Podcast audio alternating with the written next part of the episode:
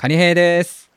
えー本日は9月3日日曜日、えー夜10時過ぎに収録しております。えーちょっと私最近引っ越しまして、新居での初めての収録になるんですけれど、今回はですね、えータコさんの代わりにスペシャルゲストをお迎えして、あの、お送りしたいと思います。えー小平桃さんです。本日はよろしくお願いいたします。えーよろしくお願いします。ね、小平さんは去年6月にアルゼンチン赤エビはなぜ安いっていうテーマで収録させていただきましたよね。そうですね。でその後もゴルマスさんと飲みながらの収録もさせていただいてあ、そうそうそう。いはい、居酒屋で。で、はい。まあ2回、まあ、合計エピソードで言うと3回魚食系ラジオに出演いただいてるんですけど、まあはい私とはその後ランチ行ったりとかちょっとまあコミュニケーションもあってあ、そうですね。まあ小平さんがどんな方って知らない方に補足入れると、まあ、アルゼンチン赤エビをほぼ毎日食べてる、アルゼンチン赤エビの第一人者ということであ、そうです。勝手に応援してます。はい。アルゼンチンのエビを勝手に応援してます。これ、はいこのアルゼンチン赤エビを食べ始めたって結構僕らと初めて収録した後に結構始めましたよね、いや、ちょうどあのぐらいの1週間前後ぐらいで、あの、急に、あの時あの、アルゼンチンのエビが、すごくあの、相場が下がってるとか売れなかったんで、ああなるほどあの、ちょっと悔しかったんで、勝手に応援したっていう、そういう経緯がありますね。はい。でなんかそのこの前何かのその取材を小平さんが受けている記事であのはい。DM でインスタグラムでこうアルゼンチン赤エビの料理を写真付きでこう投稿されていて DM でレシピを聞かれたりっていうのを書いてあってあったんですが。あ、そうです、そうです。あのーそんなしょっちゅう聞かれないんですけど、外国人から聞かれるのが多くて、で、日本の人は聞かれるんですけど、日本の人は、あの、なんですか、あの、具体的な何グラムとか、あの、何分何してとか、そういうのを聞いてくるんで、それは、あの、僕別にプロじゃないんへで、え。あでもいらっしゃるんですねえー、これスペイン語で書かれてるからスペイン人とかが多いんですか？あ、そうです。まあ、あと、なんか、え英語、英語にしても来ますけど、まあ、英語は、あの、別に、電話でペラペラとかは喋れないですけど、文章では返事できるんで、いやすごいです一応適当に返いやいや。事します。すごいですね。そういうつながりのコミュニケーションがはい。あるんですインスタグラムって、はい。何でも聞かれたら何でも適当に答えるっていう。でですねあの今回小平さん、まあ、アルゼンチン赤エビのスペシャリストなんですが今回は何の話をするかと言いますと、えーじゃあ小平さんあのコーナータイトルを小平さんにお願いしてもよろしいですかね？あ、はい、頑張ります。すいませんい回転寿司から魚が消える日、えー出版裏話。やーすいません、はい。ありがとうございます。ということと、あのおめでとうございます。いや本当に驚きました。あのインタビュースパとかですごいインタビュー受けてる記事というのはあの、はい。読んでたんですけど、はい。ついにあの小平さん今年7月にはい。奏者、これスパとかを出版されてる出版社ですよね。あ、そうです。ススパの、まあ、後で説明します。けど、スパの、あの、短期集中連載を、まあ、本にまとめたみたいな、そういうイメーージですすごいですね。でもまあ早速買わせていただいてすごい面白かったんですけどその裏側について今回聞いていきたいと思いますということでまあ、はい改めてちゃんとした小平さんのご経歴を紹介しますね。あ、りがとうございます。えー小平桃さん、えー1979年東京と生まれ東京築地の鮮魚市場に勤める父の姿を見て育ち大学卒業後テレビ局 AD を得て語学留学のためアルゼンチンに渡り現地のイカ釣り漁船の会社に採用され日本の水産会社と交渉窓口を担当、えー2005年に帰国され輸入商社を得て大手水産会社に勤務その後2021年に退職され水産貿易商社タンゴネロを設立。アルゼンチン赤エビの販売のほか水産アナリストとして週刊誌や経済メディアテレビなどに寄稿コメントなども行っておりそして23年7月今年ですね回転寿司から魚が消える日をご出版というところでいや独立されて。2あり年2年経って出版まで来たという感じ水産アナリスト、まあ、自称ですよね。自称水産アナリスト。いやいやいやいやいやでも小平さんのその取材を受けてる記事 結構はい。あの読ませていただいてるんですけど、い、やどれ、はい。どれもやっぱ現場であの商社をやられてた方なので。いやいや、こんな、あの結構さ お魚いやこんなお魚ラジオで紹介いただいて、本当に恐縮いやいで、やあの、本当お手柔らかにお願いします。本当に厳しいいやいや目はやめ本当に、てください。い、はい。やそんないや大丈夫ですこんな怖が怖がらないでいた大丈夫ですでえっ、と、まあ、結構センセーショナルタイトルですけど、はい回転寿司から魚が消える日っていうタイトルですが、本3章で構成されてまして、はい1章目が国民食回転寿司に迫る危機、え2章目が魚を取り巻く世界情勢リスク。3章目が激変する魚ロジスティックスっていう3章構成で書いてますがちなみにこの3章ちょっと早速聞いていくんですけどこの3章にするっていうのは、結構出版の方と話をして3章そうですね、あのーこれは結構、まあ、あの、出版社の方は本当プロなんで、で、僕は、そのそこら辺の文章のあれとかは全然プロでないので、まあ、なんなんとなくまあ相談しながらって感じ。で、それで、あの、もともとの、去年の8月ぐらいから、まあ、年末の12月ぐらいにかけて、あの、10回に分けて、あの、スパで連載してたんいですよね。なるほど。で、だからテーマとして、全体的なテーマとしては10個あるんですけど、それをまあ順番入れ替えたりとか、そういうふうにして、であとまあ、あの、魚の、なん。ですか、やっぱりマーケットとかって結構何何ヶ月かではだいぶくあの状況変わっちゃうんで、まあ、また春にもう一回見直してというか、その統計の情報とかデータを取りそうです直してね、あと追記追記したり、内容ちょっと、あの、へ変えたりとかっていうので、で、まあ、あの、3つに分けた方が分かりやすいんじゃないかということで、分けてもらったというー感じです、ね。なるほど。じゃあその企画自体が立ち上がって1年であの出版まで行ったそうですね。です。はい。あの、もともと本出す予定っていうのは、おそらく後から言われて、それで、まあ、その出版、あの、連載してたら、あの、本にするっていう話もちょっと可能性がありますって言われたんで、あ、あの、それ、へーあの、非常に、あの、いいいんですかみたいな、そういう感じですね。いやだから連載連載の段階から結構小平さんの記事が評判良かったってことですよねおそらくいや、だったり、まあ、わ悪くはなかったなと思いますよ。ええ。あのそうそう、そんな感じだと思います。あーああいうのってどれぐらい閲覧されました？とかフィードバック来るんですか？その連載とかあのーいいですよとか、このままじゃ、このままじゃ読者離れちゃいますよとか、その、そういうあ感じです、煽りも来るんですか？ああ煽りというか、まあ、あの、僕もあの、なんかビビってるんで、あの、いつもその、なんか、そう水産業界の、あ誰かのぎ、ぎぎりに触れないように。はいはい、そうそうそうそう。誰かに刺されるって都度ビビってる。そう、都度ビビってるんで、で、あの、そう、なんで、僕もあの、曖昧な表現に徹しようとするんですけど、やっぱりそうはいかないよっていうところで、その、その辺のバランスです、わかりますよそれ。あーいやでも本当バランス感覚この本自体もめちゃくちゃバランス感覚が ある中ででも結構踏み込んでいろいろ書いてありますよね。その内部の話その業界の構造的な課題とかそうですね、あのまあタイトル結構強気なんですけど、まあ、あのちょっと僕、えこのまあ全体的なイメージとしてなんですけど、まあ、あの業界批判とか、はあの不安をこう煽るとか、そういう目的はそんなに、あのまあ、そんなにというか全くなくて、ただ自分のまあ個人的な感想と、に日本はこれまでのようにいい魚安く食べれるの、ちょっと当たり前じゃなくなっちゃいますよ、みたいなのをちょっと認知してもらいたいみたいな、ええ。そういうイメージですね。うん。確かになんか時々そのやその危機感みたいなところは、あのか書かれてるんですけど割とファクトにこう基づいた話が多いなとはすごく思っていて例えば外国産の生食用サーモンが回転寿司のネタとして日本に輸入流通する時にこういうパターンがありますとかははい。なんかそれがダメとかそういう話じゃなくてこういう風になってますみたいなことがこう結構書かれてるのがすごくなんか勉強になるなっていうこういう感じの本って結構こうそうなんですよ。ファクトよりもどっちかっていうとその危機感煽り煽りがちはい。なところでいくとすごくいい勉強になるいい本だなと思いました。あのもうプロの方にご迷惑をおかけしないようにっていうのが、やっぱあれあのもういつもこれ大丈夫ですかねみたいなのいつもこれ聞い、密かに聞いて、そう密かにそうこ攻撃的ですけど、密かに聞いて、大丈夫ですかねみんな怒らないですかねみたいなのはちょっとみんな確認してやってあます。なるほどなるほど。いや大事ですね。いやそこすごい丁寧に作られた。いやでも まあ新書なので182ページで結構さらっとは読みますけど、ねこれなんか文字数でざっくり換算すると10万文字ぐらいあるらしいんですよ。ここれぐらいの。いやだから原稿用紙250枚ぐらいだからすごいですね。よく、よ 簡単には書けない本だなと思いまく、いして。やいや、本当になるべく字をでかくしてくださいみたいな、そういう。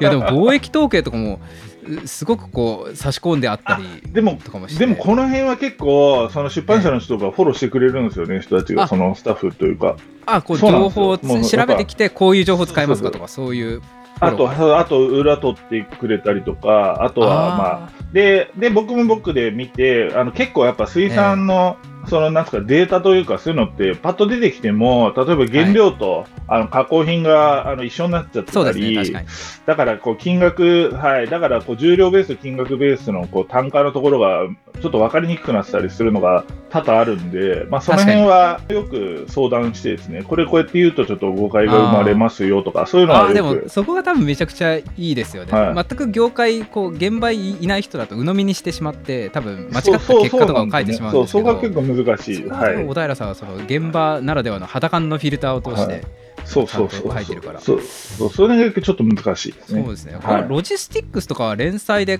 書いてたんですか？その3章がちょっと毛色が違って、はい。えーあの流通冷凍の水産品の流通について結構細かく書いてあるじゃないですか。水産商社ならではの早出しとかあ、日そう中出しとかそうそうそう。まあ、こ懐かしいの辺は、まあ、なっていう。この辺はまあ、連載の時に、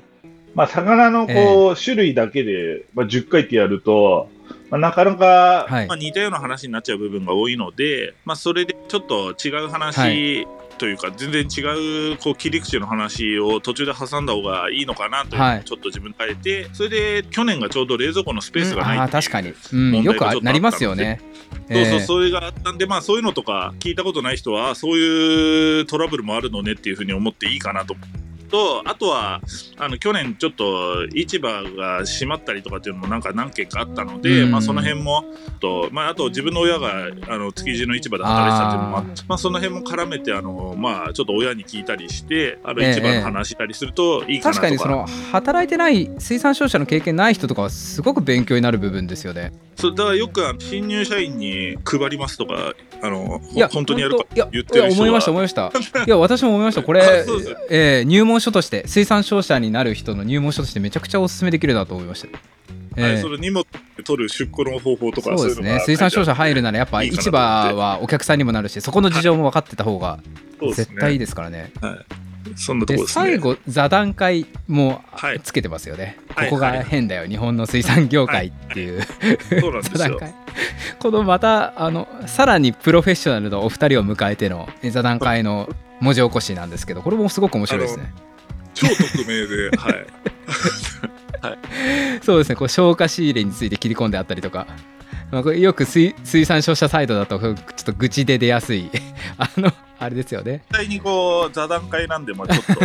あのまあ居酒屋ですよね。あこれ居酒屋でやったんですかこれ座談会もしかして。飲み会じゃないですか そんなそんな形ですね。そう。だまあいい。だただ一応全部、えーあの通してあれなのはやっぱりあのー相場にこうなんかさ下がるよとか変なまあその本当水産業者の人にあんまり迷惑かけないようにしようかなとは思ってますね。ただただまあ本当にあの本当のところだったり、あの自分で、まあ、みんな思ってるけどあんまりあの言えないところを、うん。まああのこそっと言うみたいなそういう感じのイメージそうそうでですね。まあどっちかというとやっぱその課題えっ、とまあ魚取り巻く課題があって中にいる商社の方々もこんな苦労があるんですよみたいな結構そういう だから優しくしてねみたいな そういう感じお茶目な感じ うんのもすごく感じますよこれ。実際出版されてで出版された後すごくはい。あの取材の記事が増えたなと思うんですけど変化とかありましたか？これはですね変化については、えーまあ、まだ仕事とかっていうのは、まあ、僕まだあの全然自宅兼事務所で一人でまあ働いてまして、まあ、全然変化とかって目立った変化ではないんですけどただこれは本が出版、7月のあの頭に出版されて、ではい。あとそれでちょうどまあ知り合いのあのつてだったりとかですね。であとなんか地元のあの浦安のフリーペーパーのウェブ版とかそういうのに取材してもらったり読みました。そういうのしてもらってる間に、あの今回その処理水問題が発生して、そうですね。はい、それであのちょうど、まあ、そういうのであのあともともと僕の自分で作った会社の名前とかあと自分の本名ですねそれも、まああのまあ、変わってる名前なんでもええともと他に使ってる人がいない単語であったんですけど、まあ、そういうのがあってはい検索かかるようになって。そうするとあの今回の処理水問題でこのテレビの人とかそういうのもなんか見たらあじゃあちょっとこいつに聞いてみるかなみたいなのであのちょろっと聞かれたことがありますね。なるほど。あそうなんですね。いやでも処理水の話は結構こ、受け答え難しくないですか？いやもうめちゃくちゃ難しいんで、あのーけど、まあ、ちょっとね、一応聞かれたんで、まああのーまああのー業界を混乱しておりますみたいな形で言うという形です。じゃあ、えーリスナーからの質問が1件来てるのでそれにもう進んでしまっていいですか、えーはい。北海道にお住まいのグッチーさんからはい、です、えーいつもありがとうございます、えー小平桃さんに質問です。アルプス処理水の放出に反発している中国ですが輸入禁止はいつまで続けられると思いますか？特にホタテの干し貝柱は今でも出汁として不可欠という認識は合っているでしょうか？その際国内から輸入再開の圧力が高まるはずです。中国の業者は値下がりを待っているとの見方もありいずれ再開されるという楽観的見方もあるようです。ご存知でしたらご教示ください。よろしくお願いいたします。っていうう結構難しい質問なんで結構あのすけれどハードなハードなテーマだと思うんですけどあれ一応あの僕もちょっとあの少し勉強というか、まあ、詳しい人にも聞いちゃったんですけど、あはいありがとうございます。星貝柱難しいうん。テーマっぽいんですけど、一応僕が聞いた中ではですねあのまずあで全体の、はい。まあその重量ですよね。それがなんか、まあ、北海道10万トンで、はい。まあ、その他あの東北10万トンで、まあ、全体的に50万トンっていうのがまあホタテの全量みたいなイメージっぽいんですけど、えーまあ、北海道が多いですよね。はい、でホタテのその星貝柱向けにあの使われるホタテの原料っていうのはまあその5万トンぐらいと言われてるみたいなんですよね、まあ、約10%、え。そはい。それででそこからあのまた星貝柱なんであの、まあ、ぶどまりというか、まあ、実際のその製品になるパーセンテージですよね、はいはい。それがすごく原料のもともと貝がついてるところから数えると、まあ、計算すると、まあ、2%ちょっととかって言われてるみたいなんですよ。あそんなぶどまり低いんですか？そうそうそうそうそう、えー。そうすると結局その星貝柱の製品ベースっていうの全体のマーケットっていうとまあまあ要は1000トン前後1000トン強あー5なので万かける0.02ってことですもんねそうですね。だそうするとまあその全体のマーケットの数量としてすごくたくさんのもう山のように星貝柱が余ってしまうということには、まあ、ならないような、まあ、マーケットというかですね、うん。そういう商材である、うんまあうん。ちょっとわかるんですけど、確かに。それであと、うん。ホタテの貝がメインの販売先なんですけど、はい。あの海外の輸出先、これあの僕もちょっとあの今回は初めてあの聞いたというかあれだったんですけど、まあ、中国というよりかは、まあ、メインは香港みたいなんあですよね。そうなんですかはい、でそうすると、これ北海道から香港はまだ出せるんですよね。今の現,、ですね。はい。現状。うん9月なので3日現在は。はい、なので、なんですか、他の冷凍食品みたいにぜ全量ストップっていうイメージではまだなくて、はい。ちょっと今後は不透明だけど、まだ出せるとういうん。風になってるんで、まあ、まだそのすごい影響っていうのはまあ出てないと。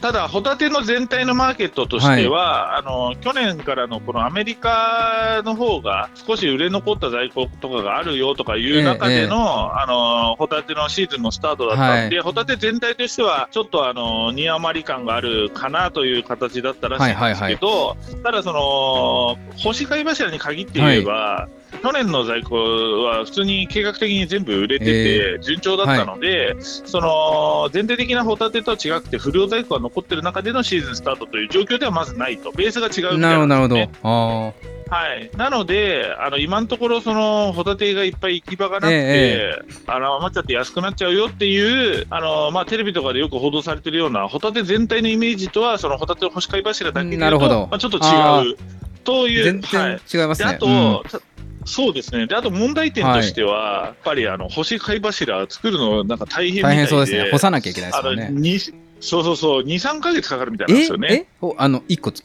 そのに作るのに。そうそうそう、まあ、1個とか、まあ、ええ。作るのに、はい、だからあの作るよって言ってから出来上がるまでに2、ええ3ヶ月、そんな、あの1週間、2週間でできるもんじゃないそみたいなのんなじっくりで、作るんですねあれって。そうです、そうです。だからまあ、これはまあ急に止められない問題っていうのはまあもちろんありますし、だからそうすると、まあ、今後作るもんとかに関してはね、あのいつ香港もダメよってなっちゃうかもしれないっていうのもあるんで、まあ、生産調整とかする可能性っていうのはあると思うんですよね。うんうん国内の加工ですね、でただ、中国とかあの香港とか行かないようになったら、じゃあ中国とか自分で、あの作るのかって話があると思うんですけど、でここ、まあ、数年、ホタテあの状況、多分非常に良かったので、うん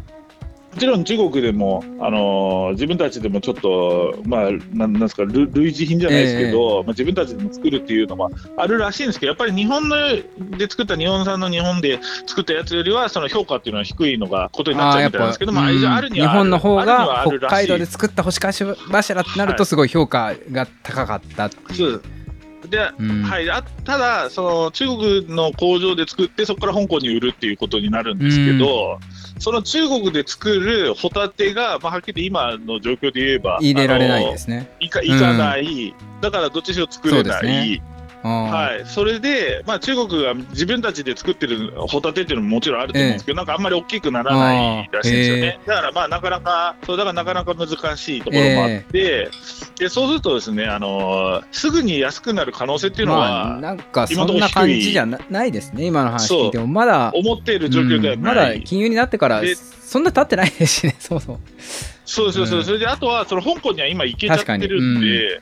そう。だからまあそんなにそうだ、まあ、ただこれからっていう形だと思うのと、あとむしろ香港は今のうちに買っちゃった方が、買えるうちに買っちゃって貯めとこうとかっていうふうになるかもしれなまあいし、そうですね。で、うんはい、で来なくなったら逆にあのみんなあの珍しいものになって、ええ逆に香港の国内では高くなっちゃうかもから。香港国内のリスナーさんがいたら今ま買ってくださいって話ですね。そうかもしれない。っていう、むしろそういうか感じみたいで、えーちょちょっとなんていうんですか、あのそのほ他の生だったり冷凍だったりのホタテとはちょっと状況が違うねというふうには、あの っていう勉強ちょっとこれがね、あの具体的にあのちゃんとしたお答えになってるかわからないですけど、商談みたい。はい、一応、はい、一応そういう、そういうふうに聞きました。はいめちゃくちゃ勉強になりますね、これ。はい、はい、そうそう、僕もすごい勉強になって、逆に。ありがとうございます。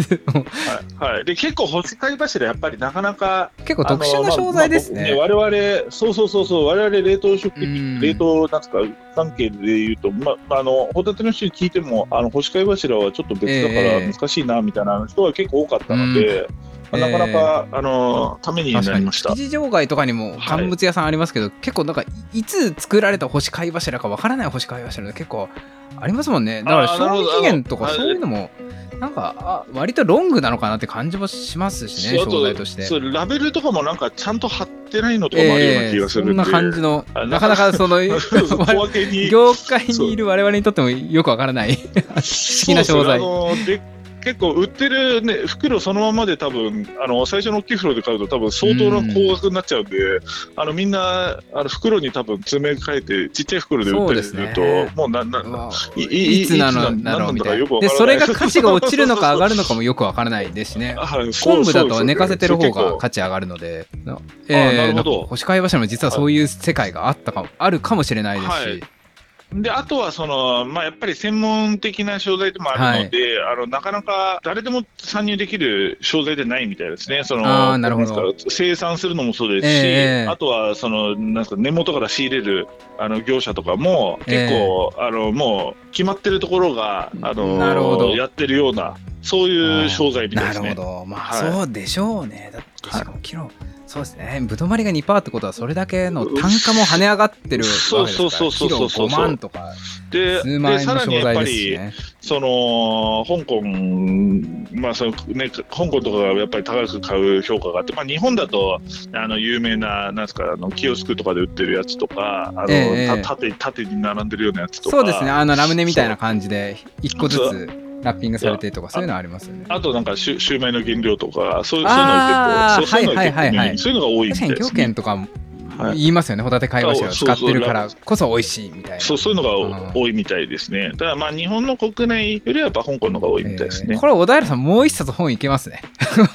いやー、もうあの怒られ怒られないようにする。はい、そうです。いや、だからそうですね。いや、な本読んこれってえーあうん。えちょっと今、脱線してもいいですか？もちろん大丈夫ですよ。そうだちょっとあの途中で差し込むとかにあれかもしれないですけど、そうはい。あそこを言ってなかったなと思って、あのななんで本出すことになったかっていう。とああ、連載してて、あれじゃなかったでしたっけ？そうでそれ前に、あのもええ。ともと、はい。あのあれなんですよ、僕、アルゼンチンに住んだ時に、はい。アルゼンチンに旅行に来たバックパッカーの人がいて、はあでそれと友達でずっと連絡取ってたんですけど、その人があの、えまあ、記者というか、ジャーナリストになってたんですよ。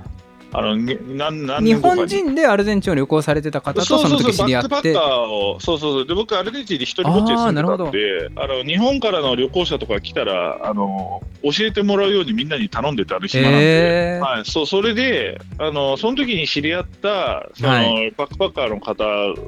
と、まあ、何日か遊んだんですけど、ええ。それでその後、まあメールでやり取りしたりしてて、ええ。じゃあそれがあのなんか記者になったというか、そういうのは知ってたんですけど、でそれがまあ僕が一人でこう今度、会社辞めて独立した時に、まあ、はいじゃあなんか、あのもう会社に属してないんだったら、なんかいろいろ聞いたりできるから、水産業界の取材するときは、あれちょっとこう教えてみたいに言われたんで、あ。いいよなんつってたら、はい。そうそしたら一回あの、回転寿司の記事っていうのを去年の2月とか、そのぐらいに一回あったんですよ。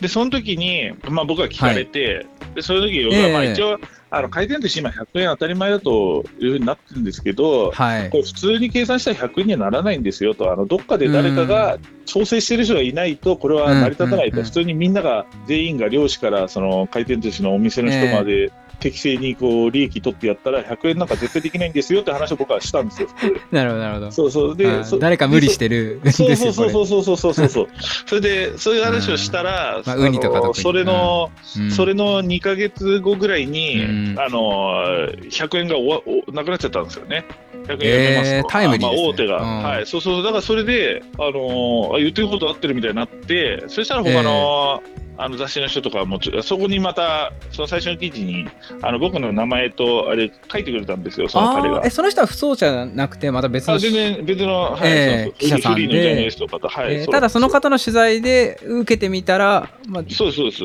それ全然、もともと最初、不走者じゃな。えー、ノストラダムスの大予言みたいな感じでこそうそうそうそうそうそう予言も小平さん30予言う的中みたい30な。30年以上続いたあの100円の寿司が僕が言った数ヶ月後に あの変わったみたいな、そうそうそう、まあ、なるほど。言う言うとそういう形です、ね。そう。それで、えー。あのそうそれで他のあの雑誌の人とかが、はい。あのなんか回転寿司のことを教えてくださいみたいにななり始めたのが最初きっかけ、それが最初のきっかけです。えー。なるほど、まあでも、、はいや、でも今回いろいろまた新しい話も聞けたりとか、まあ、はい小平さん、つながり多いじゃないですか、やっぱは話してても、すごい業界内、お客さん含めて。まあまあそうそうそういついつまあ。もふざけいつもふざけてるんで、いや、まあ、そう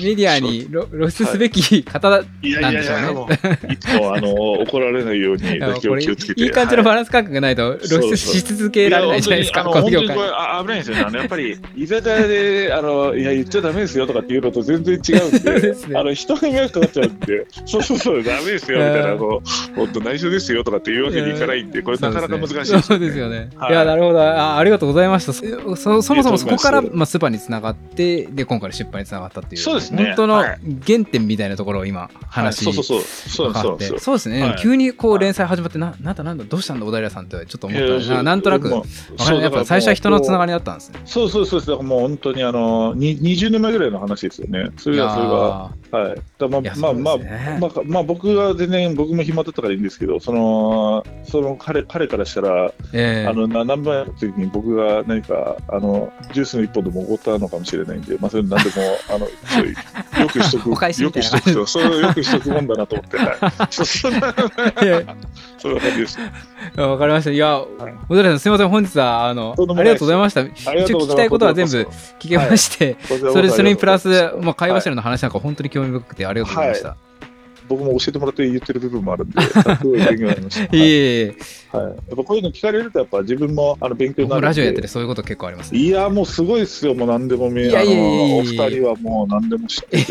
や知らないです。本当に知らないことばっかり。この業界は本当にそこがいや、だからもう、そうで、ね、今日もう、あの、これもう、詳しい人もいくらでもいるじゃないですか。あの生産者の方もいるんで、まあ、なかなかむ難しいんですけど、いつもあの聞いてますんで、いつもあとみんな、はいお魚ラジオ友達軍団とかの人、みんなあの すごすごい詳しそうな人ばっかりだから、まあ、そういう人がいるところで、あの僕、これ、あのみんな、や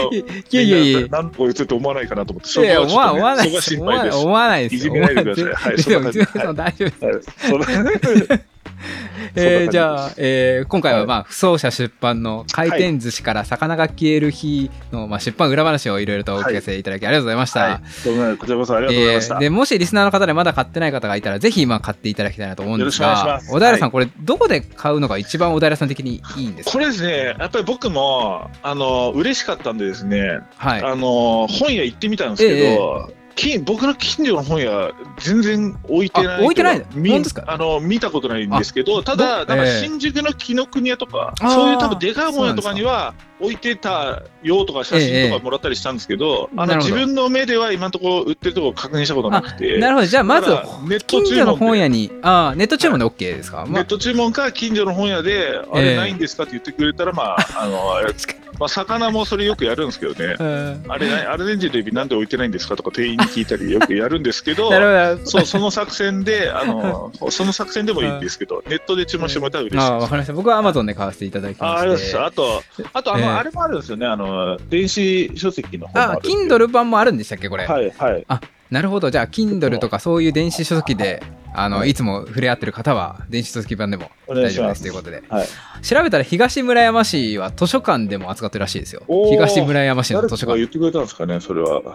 多分なまあそれか師匠の方が好きだったかとかですかね、魚につい多分、て浦安市には僕の親が言ったと思います。ね。あそしたら浦安市。いやわかんないですよ。わかんないですけど、親が言いそう確かにそうですね。浦安ででは読めるようにしてほしいですよねあの図書館や各書店で、そうそうそう。えー浦安の水産も盛り上げようっていう、はい、今のところ売ってないです。あそうなんだ。はい。浦安には。というわけで浦安じゃあ、はい。浦安のはい住,、ま住んでるリスナーの方はぜひお願いします、よろしくお願いします。じゃあ小寺さんすみません本日ははい、すいま1せん。時間近くありがとうございます。ありがとうございましたとんでもないです。またよろしくお願いします。よろしくお願いしますはい、失礼します。